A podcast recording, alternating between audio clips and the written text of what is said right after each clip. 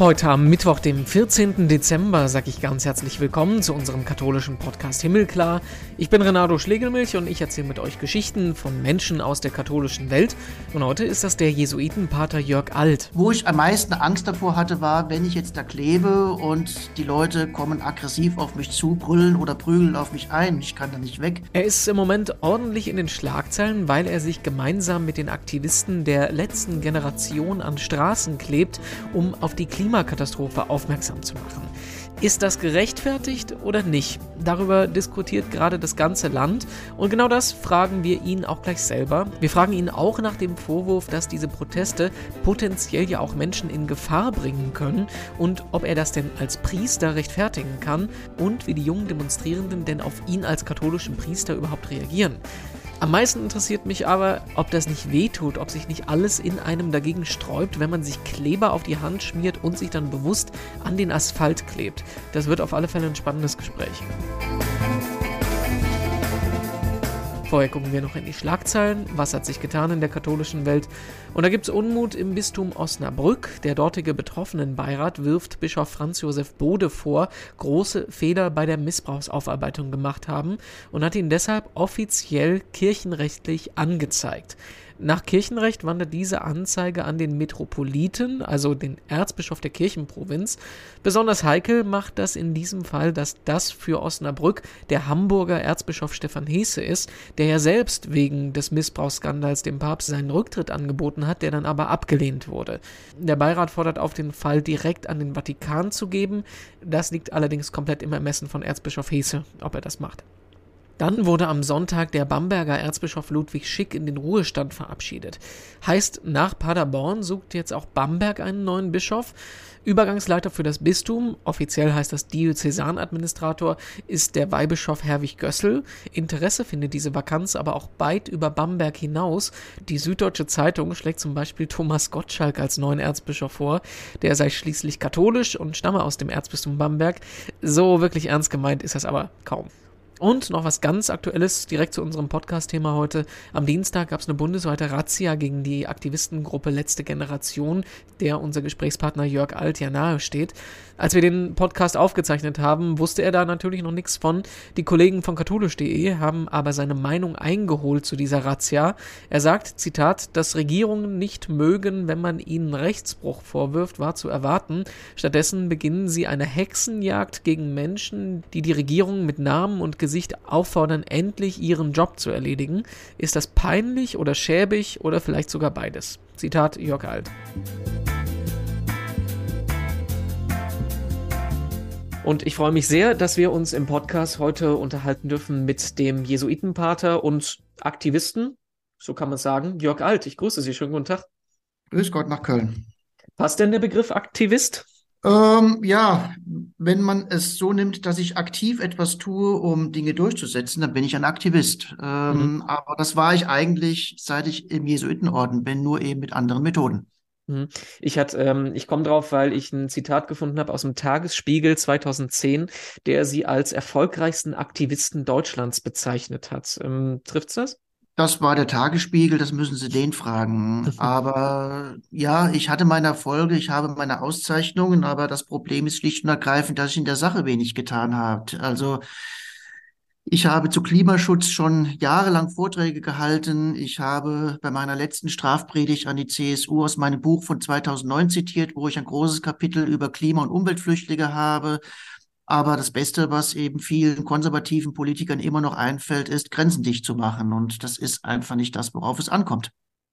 Aber ähm, was in diesem Artikel vom Tagesspiegel von 2010 drin stand, ist, dass Sie ja mit der Arbeit, die Sie machen, schon einiges erreicht haben. Ne? Dass äh, im Prinzip durch Ihre Arbeit ja auch die ähm, Gesetzgebungsgrundlagen beim Thema Migration sich verändert haben. Können Sie das ein bisschen erklären äh, oder geht das zu sehr ins Detail? Es geht ziemlich ins Detail und vor allen Dingen mhm. möchte ich eben damit den Fridays for Future sagen, reicht halt nicht. Ähm. Wir haben im Moment eine riesige Katastrophe auf uns zukommen, die in Ansätzen schon spürbar ist. Also die Flut in Pakistan, die 30 Millionen Leute heimatlos gemacht hat, die Hungersnot in Ostafrika, das Ahrtal, das ist ja alles der Anfang von dem, was hier auf uns zukommt. Und ähm, der Weltklimarat sagt, wir haben noch drei Jahre Zeit, das Ruder herumzureißen, damit wir ähm, die Treibhausgasemissionen senken können und vielleicht das 1,5 Grad Ziel noch erreichen. Und ähm, wenn man eben sieht, was ich in den letzten Jahren gemacht habe, ja klar, es gab Erfolge, es gab kleine Verbesserungen, aber wir müssen wirklich im Moment drastische Schritte unternehmen, um ein Überleben der Menschheit, ein gutes Überleben der Menschheit zu sichern. Und das ist dramatisch. Und äh, da reicht das halt alles nicht, was man in den letzten Jahrzehnten gemacht hat, ohne die Leute zu verärgern. Ähm, wir müssen jetzt ranklotzen. Das Ganze ist ja so wirklich äh, explodiert, die Debatte. Ähm, also, dass es Umweltprobleme gibt, das ist uns ja schon lange klar, aber so wirklich explodiert ist es ja wirklich jetzt erst in den letzten ein, zwei Jahren rund um die Pandemie.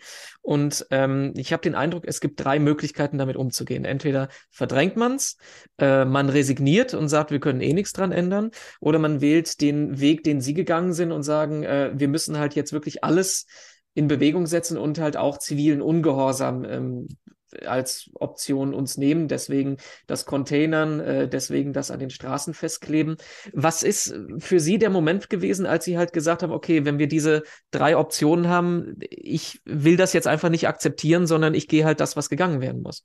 Ja, das wird eben oft nicht verstanden, dass eben der Aktivismus, der gerade der letzten Generation von mir ein Zeichen von Hoffnung ist, nämlich ein Zeichen der Hoffnung, dass wir es tatsächlich noch schaffen können, mit den Mitteln, die wir jetzt zur Verfügung haben, eine bessere Welt für alle zu schaffen. Also es geht mir wirklich darum, dass wir verstehen, es geht hier nicht um Verzicht oder dass wir ein ärmeres Leben hinterher haben. Wir haben vielleicht ein besseres Leben. Und ähm, das Stichwort ist zum Beispiel, dass wir vielleicht ein schmaleres Bankkonto haben, aber dafür mehr Zeit für das, was uns wirklich wichtig ist, nämlich liebe Menschen, für gut nachbarschaftliche Beziehungen, ähm, Trotzdem haben wir keinen Hunger, trotzdem haben wir eine gute Gesundheitsversorgung, trotzdem haben wir Sicherheit auf den Straßen, sind mobil, können uns Urlaub und Restaurants leisten. Das haben wir alles noch in der Hand, aber wir müssen uns halt wirklich auf die Hinterbeine stellen, um das zu sichern. Und ähm, ich habe halt einfach nur gemerkt, als ich ähm, die letzte Generation kennengelernt habe, dass diese vornehmlich junge Menschen sich mit einer Entschiedenheit für Dinge einsetzen, die mir als Ordensmann auch wichtig sein sollen, dass ich mich und auch meine Ordensvorgesetzten gefragt habe, kann ich da daneben stehen? Kann ich da Predigten halten, ihr Bemühen segnen und für sie beten? Oder ist es irgendwie das doch wichtig, dass ich mich dazustelle? Weil es geht letzten Endes um das, was den Jesuiten auch wichtig ist, soziale Gerechtigkeit und eine nachhaltige Welt. Gibt es da so ein, so ein Aha-Erlebnis, so ein Moment, wo Sie gesagt haben, ja, anders geht's jetzt nicht? Also das eine war der Hungerstreik äh, vor der Bundestagswahl, wo sechs junge Leute gesagt haben, also wir essen so lange nicht, bis die Kanzlerkandidatinnen nicht nur über die schwarze Null und das Wirtschaftswachstum reden, sondern eben auch über die Klimakatastrophe im globalen Süden und die Zukunft der ähm, jungen Generation. Das ist mir ziemlich unter die Haut gegangen, zumal eben einer der jungen Menschen, den ich telefonisch damals intensiv kennengelernt habe, dabei beinahe gestorben wäre. Und ähm, als dann als nächste Aktion dieser Gruppe das Containern kam, also eine Protestform gegen die Lebensmittelüberproduktion, Verschwendung und Vernichtung, das ist ja ein Thema, was Papst Franziskus auch schon seit Jahren anmahnt, dass der globale Norden auf Kosten des globalen Südens lebt, also dass wegen uns der Regenwald ge gefällt wird, damit wir Steaks haben können oder dass in Afrika fruchtbare Landstriche für ähm, Biofuels verwendet werden, damit wir unsere Autos ähm, ökologisch äh, fahren können, aber deswegen eben Menschen ihr Essen nicht mehr anbauen können.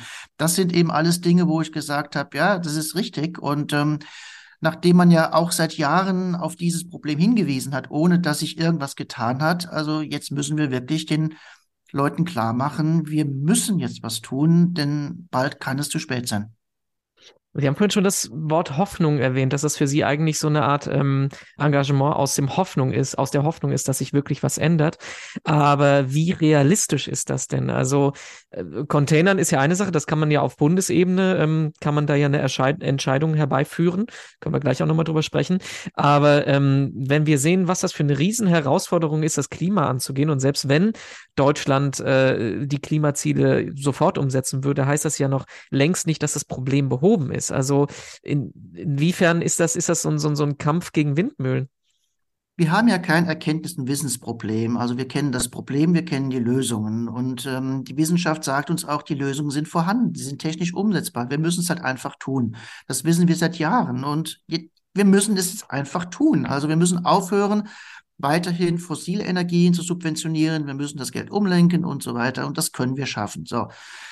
Deutschland ist kein unbedeutender Player. Wir sind die viertgrößte Wirtschaftsmacht der Welt. Und deswegen haben wir die Verantwortung, weil wir seit Beginn der Industrialisierung diese ganzen Treibhausgase rauspusten. Wir haben auch das Geld, wir haben die Technik. Wir könnten dort anfangen. Und wenn Deutschland damit anfangen würde, müsste die EU mitziehen. Wenn die EU das machen würde, dann könnte die EU ihre Märkte mit einer Grenzausgleichssteuer gegen alle abschotten, die nicht sozial gerecht und nicht ökologisch nachhaltig produzieren, da eine fette, einen fetten Zoll draufhauen und alle, die dann eben trotzdem im weltgrößten Binnenmarkt Zugang und haben wollten, müssten sich dann ähm, beteiligen, ja, oder sie wären halt ausgeschlossen. Und da glaube ich, hätten wir einen riesigen Hebel gegen China, Indien, Brasilien und wie sie alle heißen, um sie zu Mitmachen zu zwingen. Und ich argumentiere auch immer damit, dass letzten Endes es geht um die Zukunftsfähigkeit unserer Arbeitsplätze. Jetzt so zu tun, wir könnten nichts tun, damit die Arbeitsplätze gerettet werden, ist ja völliger Blödsinn. Der Klimawandel kommt, ja, er kommt mit großer Sicherheit. Und wer jetzt als Wirtschaft sich auf diese Herausforderung umstellt und einstellt, der hat genau die Produkte, die alle anderen Länder mit 99,9-prozentiger Sicherheit brauchen, wenn es soweit ist. Und jede Ökonomie, die diesen Schritt in kluger Voraus getan hat, wird da gewinnen. Und uns wird so gut gehen wie nie zuvor, wenn wir auf das richtige Pferd setzen. Haben Sie denn ähm, schon irgendwas, es klingt so plump, aber haben Sie schon irgendwas erreichen können? Also haben Sie schon Rückmeldungen ähm, auf Ihre Aktionen aus der Politik, ähm, aus den Entscheidungsebenen bekommen, äh, das den Anschein erweckt, hier hat man verstanden, wo das Problem ist und man will sich eigentlich auch, man will es auch umsetzen? Ach, das ist ein dickes Brett. Und ähm, ja. die Grünen wissen ja, worum es geht. Bei der SPD gibt es auch Gruppen, die wissen, worum es geht. Das Problem ist halt schlicht und ergreifend die FDP. Die FDP will an Bestehenden festhalten und will keine Privilegien für ihre immer schmäler werdende Wählerschaft aufgeben. Und das ist halt schlicht und ergreifend ein Machtkampf. Und irgendwann muss man halt sehen, wie die FDP auf Linie gebracht werden kann. Wobei ich natürlich jetzt nicht nur auf die FDP einprügeln möchte, weil nehmen wir das Verkehrsressort, was bei den Klimazielen am weitesten hinterherhinkt. Die letzten vier Verkehrsminister waren von der CSU. Und wenn man eben hört, dass Söder schon in Ekstase gerät, weil er ein einziges Windrad einweihen kann, aber zugleich auch sagt, dass Bayern weiterhin die Automobilindustrie fördern will, kann man auch sagen, also die CSU ist da mindestens so ideologisch verbohrt und hartleibig wie die FDP. Also es gibt einfach im Moment einen Machtkampf zwischen den ewig Gestrigen und denen, die den Wandel wollen.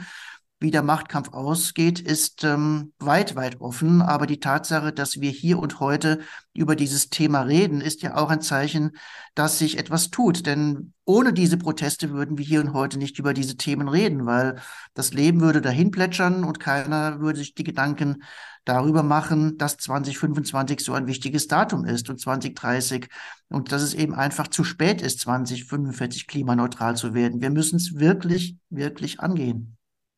Lassen Sie uns mal ganz konkret auf die ähm, Protestaktionen schauen. Also ich rede jetzt äh, explizit davon, sich an die Straße festzukleben. Das haben Sie jetzt schon ähm, mehrere Male gemacht. Das ist auch was, was jetzt äh, aktuell wieder groß in Schlagzeilen ist, weil äh, vor kurzem zwei Flughäfen äh, dadurch zumindest zeitweise ähm, blockiert wurden.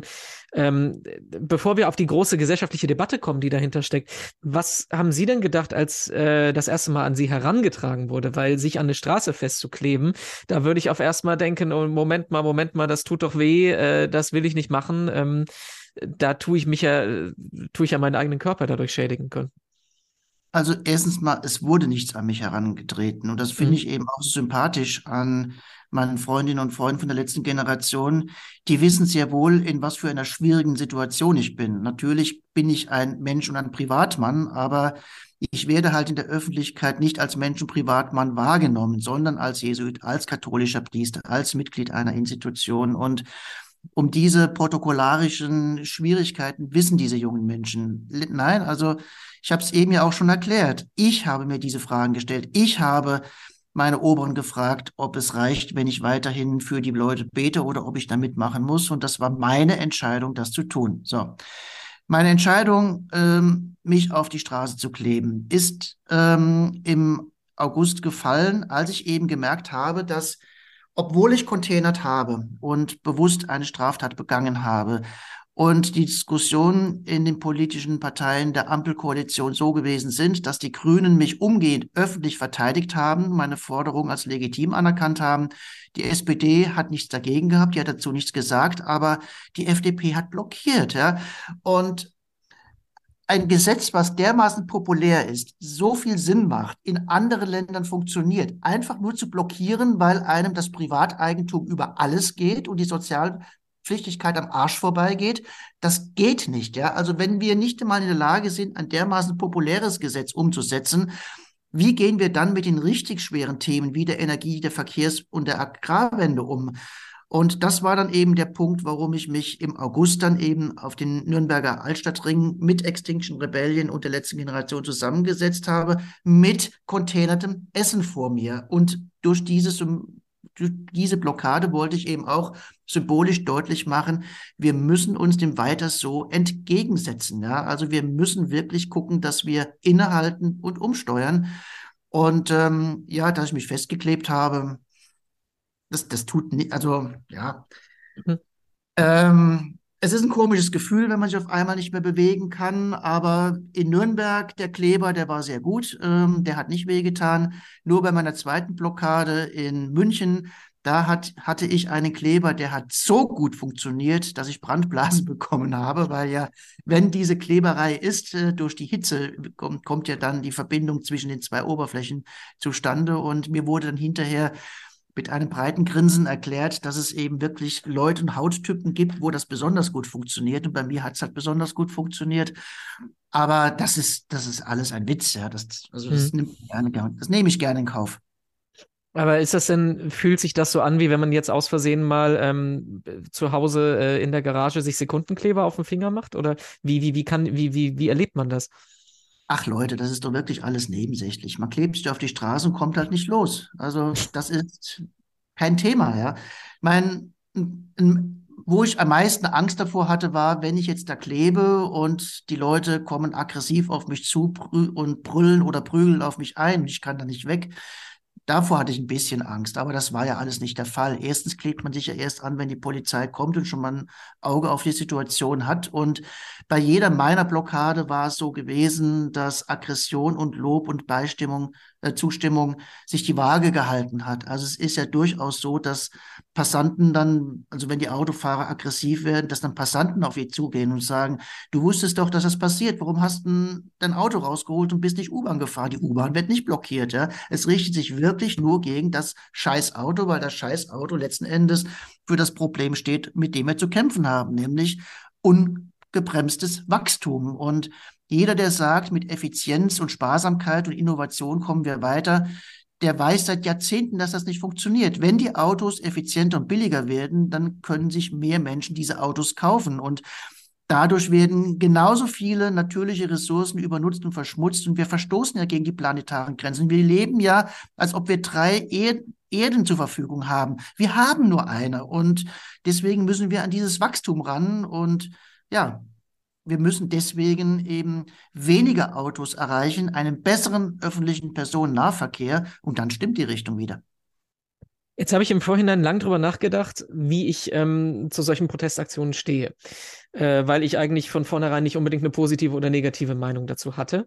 Und bin dazu gekommen, äh, das Argument zieht ja vollkommen, zu sagen, wir müssen Aufmerksamkeit schaffen und so kriegen wir mehr Aufmerksamkeit als mit normalen Protestaktionen.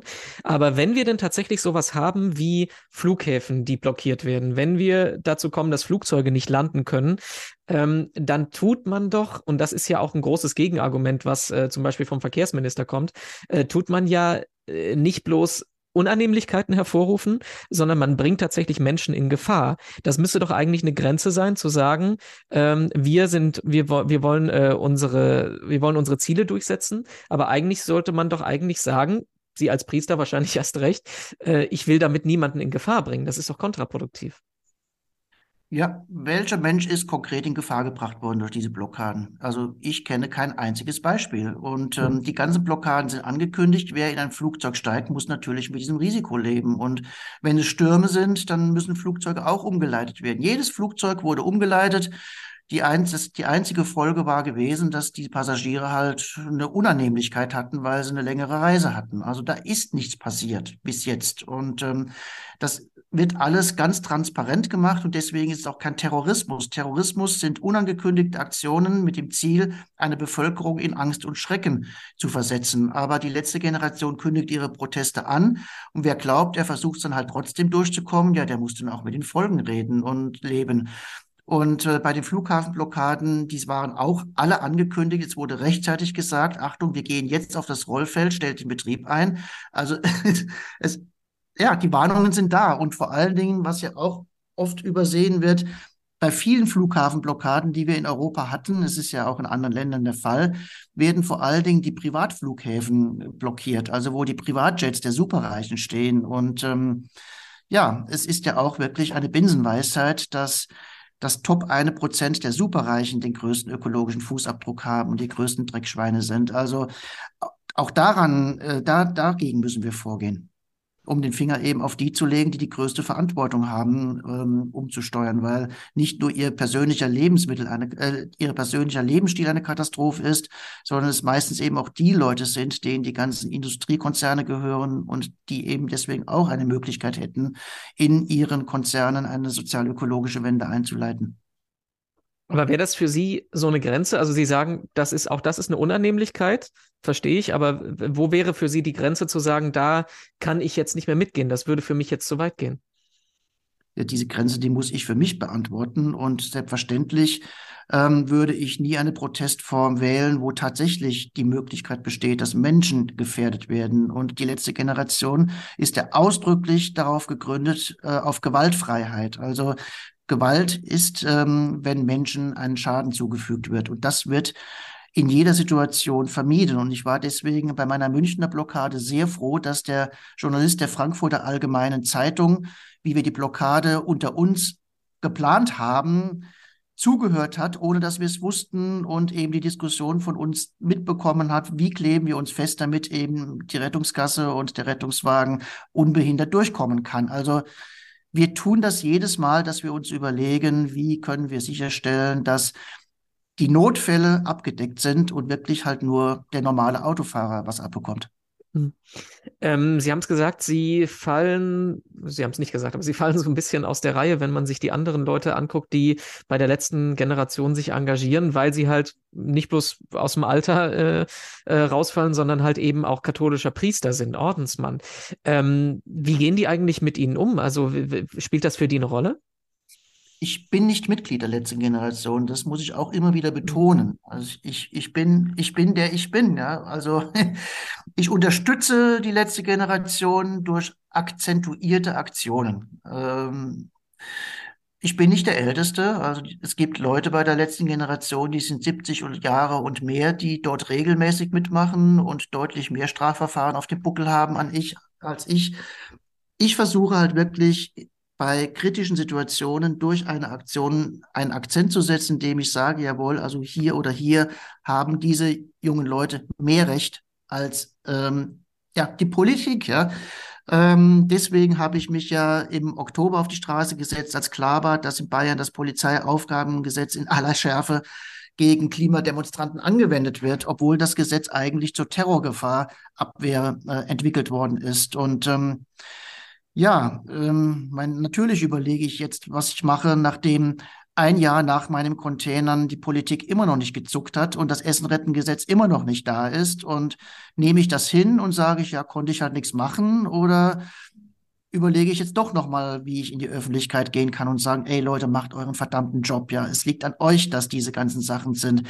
Die ganzen Aktionen der letzten Generation haben leicht zu erfüllende Forderungen, die in der Bevölkerung auch sehr populär sind. Nehmen wir gerade die jetzige Protestwelle, wo ein Tempolimit gefordert wird. Was spricht sachlich gegen ein Tempolimit? Gar nichts. Der ADAC dafür ist dafür, ähm, der Audi-Chef ist dafür, eine Mehrheit in der Bevölkerung ist dafür, nur die FDP mit ihren 5% bockt und blockt und findet keine Schilder. Das ist doch einfach nur noch hirnrissig und lächerlich. Aber dann gibt man eben nicht Volker Wissing und der FDP die Schuld, sondern Demonstranten. Hallo? Aber trotzdem nochmal auf meine Frage zurückgekommen, wie reagieren die auf Sie als Priester? Finde ich trotzdem eine spannende Frage. Ja, gut. Ähm, ist eine heikle Frage und als Mitglied einer Institution, die sich in den letzten Jahren und Jahrzehnten absolut ungeschickt darstellt, kriege ich ja auch immer wieder mit bei jungen Menschen, dass ich als katholischer Priester komplett abgemeldet bin und unten durch bin. Und ähm, ich gehe da ja auch nicht hin, um zu missionieren. Ich gehe dahin, weil ich als Jesuit die Themen soziale Gerechtigkeit und ökologische Nachhaltigkeit im Rahmen meines Ordens immer schon vertreten habe und den Leuten anbiete, zu diesen Sachthemen mit ihnen zusammenzuarbeiten. Das begegnet am Anfang einem sehr großen Misstrauen, weil natürlich die jungen Leute auch denken, dass ich durch die Hintertür doch missionieren will. Aber in dem Maße, äh, wo wir dann zusammenarbeiten und ich dann halt wirklich eben die Fachfrage in den Vordergrund stelle und alles andere im Hintergrund, wächst dann doch ein Vertrauen und das bekomme ich dann immer wieder rückgemeldet, ähm, wo dann gesagt wird, ja, die katholische Kirche ist halt blöd und scheiße und ähm, für uns abgemeldet. Aber dir nehmen wir ab, dass es dir an unseren Themen liegt und wir arbeiten gerne mit dir zusammen. Dass dadurch natürlich dann immer auch wieder mal die Frage gestellt wird, ja, also warum machst du so ein Zeug, dass du zölibatär lebst und diese Gelübde und muss das denn sein und warum fragst du deinen Oberen, bevor du dich auf die Straße klebst? Ja, das kommt dann halt auch schon irgendwann, aber ja, sehr selten, weil letzten Endes die Themen, an die wir sachlich arbeiten, sind so umfassend und so fordernd, dass wir damit voll ausgelastet sind. Aber ja, ich denke, letzten Endes überlasse ich das gerne dem Heiligen Geist, was von ähm, meiner weltanschaulichen Motivation ähm, bei den jungen Leuten ankommt. Was ich immer wieder merke, ist eben doch, dass ich von der ähm, Hoffnung her, also dass das Ganze doch vielleicht noch ein Happy End haben könnte, dass ich da doch einen deutlichen Unterschied habe als viele andere jungen Menschen, die mit einer, sagen wir mal, gewissen Verzweiflung an diesem Thema arbeiten. Also ich hoffe halt wirklich, dass der liebe Gott unsere Dummheit und unsere Trägheit eingepreist hat und irgendwo noch ein paar Sicherungen sind, ähm, damit wir es schaffen können. Und da, da bin ich sehr dankbar drum. Mal die Frage umgedreht, wie reagiert denn die Kirche? Wie reagiert, also über den Orden haben wir ja schon gesprochen, aber wie reagiert denn die kirchliche Hierarchie? Was würden Sie dafür stimmen? Ja, die kirchliche Hierarchie, wie reagiert die? Man, ich kriege das ja alles nicht mit. Man, ich schreibe dann natürlich auch den Bischöfen Briefe und sage, Mensch, ähm, engagiert euch und äh, wenn eben die Politik die richtigen Schritte weg vom Fossilen weiter so macht, dann sind auch diese ganzen Proteste nicht mehr nötig und dann ist wieder Ruhe in dem, im Land. Ähm, bis jetzt hat sich lediglich Kardinal Marx und Bischof Betzing dazu geäußert. Ich glaube, wir haben noch ein paar andere Bischöfe im Land, aber weiß auch nicht, warum die nichts sagen. Die Kirche ist halt auch ein komplexes Gebilde. Das ist halt immer noch eine mitgliederstarke Organisation und natürlich gibt es dort alle Positionen, also von Leuten, die da großes Verständnis für haben und von Leuten, die da einen großen Widerstand spüren. Und ähm, ja, natürlich, ich kriege das schon alles irgendwie mit und ab, aber ähm, ich ver vermute mal, vorsichtig gesagt, dass viele sich gar nicht an mich wenden, weil sie sagen, der Alte ist eh schon ein verbohrter, radikaler Extremist, mit dem kann man schon gar nicht mehr reden sondern dass die dann an meinen Ordensoberen schreiben und sich bei dem beschweren über mich. Aber ja, der hat mir bis jetzt auf jeden Fall den Rücken freigehalten. Da bin ich sehr dankbar für. Ich habe mir im Vorhinein die Frage gestellt, wie denn Papst Franziskus dazu stehen würde. Und wenn man sich ja anguckt, was in Laudato Si steht, oder wenn man sich auch anguckt, was in Fratelli Tutti äh, drin steht, dass wir eine vollkommen andere Gesellschaft brauchen, dann wäre der wahrscheinlich eher, würde der eher für, hinter Ihnen anstelle Ihnen gegenüberstehen, ne? Ja, so um den Papst mache ich mir überhaupt gar keine Sorgen. Aber für mich ist zum Beispiel extrem wichtig, dass die Jesuiten und Projektpartner aus dem globalen Süden Beifall klatschen, wenn ich tue, was ich tue, oder die letzte Generation tut, was sie tut. Weil sie sagen eben auch schon seit Jahren, ey, der globale Norden hat die Probleme verursacht, aber handelt nicht adäquat, um diese Probleme zu lösen. Und ähm, den zivilen Ungehorsam und Widerstand, den wir jetzt praktizieren, ist eben halt wirklich auch aus dem Sicht des globalen Südens ein letzter verzweifelter Versuch, dass ihre Anliegen auch in unseren Debatten einen Platz finden. Und ich habe ja auch bei jeder meiner Aktionen immer irgendwie versucht, deutlich zu machen, dass ich die mit der Rückendeckung des globalen Südens tue, weil auch zum Beispiel der Koordinator für soziale Gerechtigkeit und ökologische Nachhaltigkeit der afrikanischen Jesuiten für meine erste ähm, Straßenblockade geschrieben hat. Diese Art von Disruption im globalen Norden ist eine künstliche Unterbrechung des Alltags, die im globalen Süden durch Stürme, Flute, Landrutsche und alles andere schon Alltag ist. Und er ist hoch dankbar, dass der globale Norden ein klein wenig Vorgeschmack von dem bekommt, was anderswo schon ist und auch bei uns werden wird. Ja, das Ahrtal war doch keine Ausnahme. Das Ahrtal war ein Vorbote von dem, was uns in einigen Jahren und Jahrzehnten Alltag werden wird. Und dann werden Straßen wegen umgestürzten Bäumen gesperrt oder Elektrizitätsmasten knicken ab oder die, ba ja, die Bahn kann nicht mehr fahren, weil die Stromversorgung unterbrochen ist. Aber all das können wir jetzt noch ändern und aufhalten. Jetzt haben Sie schon relativ häufig und relativ gut den Begriff Hoffnung eingebracht. Ähm, das ist bei uns immer noch mal die Abschlussfrage. Vielleicht können Sie das noch mal zusammengefasst äh, konkretisiert sagen, wenn ich Sie frage, was bringt Ihnen Hoffnung? Was, was antworten Sie darauf? Ja, ich kann es nur wiederholen. Ja. Ich bin davon überzeugt, dass das, was in der Bibel steht, stimmt, nämlich dass Gott die Schöpfung sehr gut geschaffen hat. Und ähm, nachdem der Mensch Teil der Schöpfung ist und der liebe Gott weiß, dass der Mensch weitestgehend unfähig ist, mit der Freiheit verantwortungsvoll umzugehen, die er ihm gegeben hat, hoffe ich halt, dass ähm, er halt in der Schöpfung einige Sicherungen eingebaut hat, die genau dieses menschliche Versagen dieser Anteil an der Erbschuld mit eingepreist hat und dass eben es uns doch gelingt, rechtzeitig eine Mehrheit in der Bevölkerung zu alarmieren und wachzurütteln und dass wir rechtzeitig in die Gänge kommen, um damit Gottes Hilfe das Schlimmste von unserer Erde abzuwenden. Ja, das war unser Gespräch heute mit dem Jesuitenpater Jörg Alt. Ganz herzlichen Dank dafür. Mehr dazu zum Nachlesen gibt es in den zugehörigen Artikeln auf domradio.de und auf katholisch.de. Und in unserem Podcast-Feed gibt es 176 weitere Gespräche zum Anhören. Wenn ihr euch für Klimaschutz interessiert, sei zum Beispiel Folge 108 empfohlen. Da sprechen wir mit Eckhard von Hirschhausen, der sich auf eine ganz andere Art und Weise engagiert. Mehr von uns gibt es dann in der kommenden Woche. Bis dahin sage ich danke fürs Zuhören. Ich bin Renato Schlegelmilch und sage Tschüss bis bald.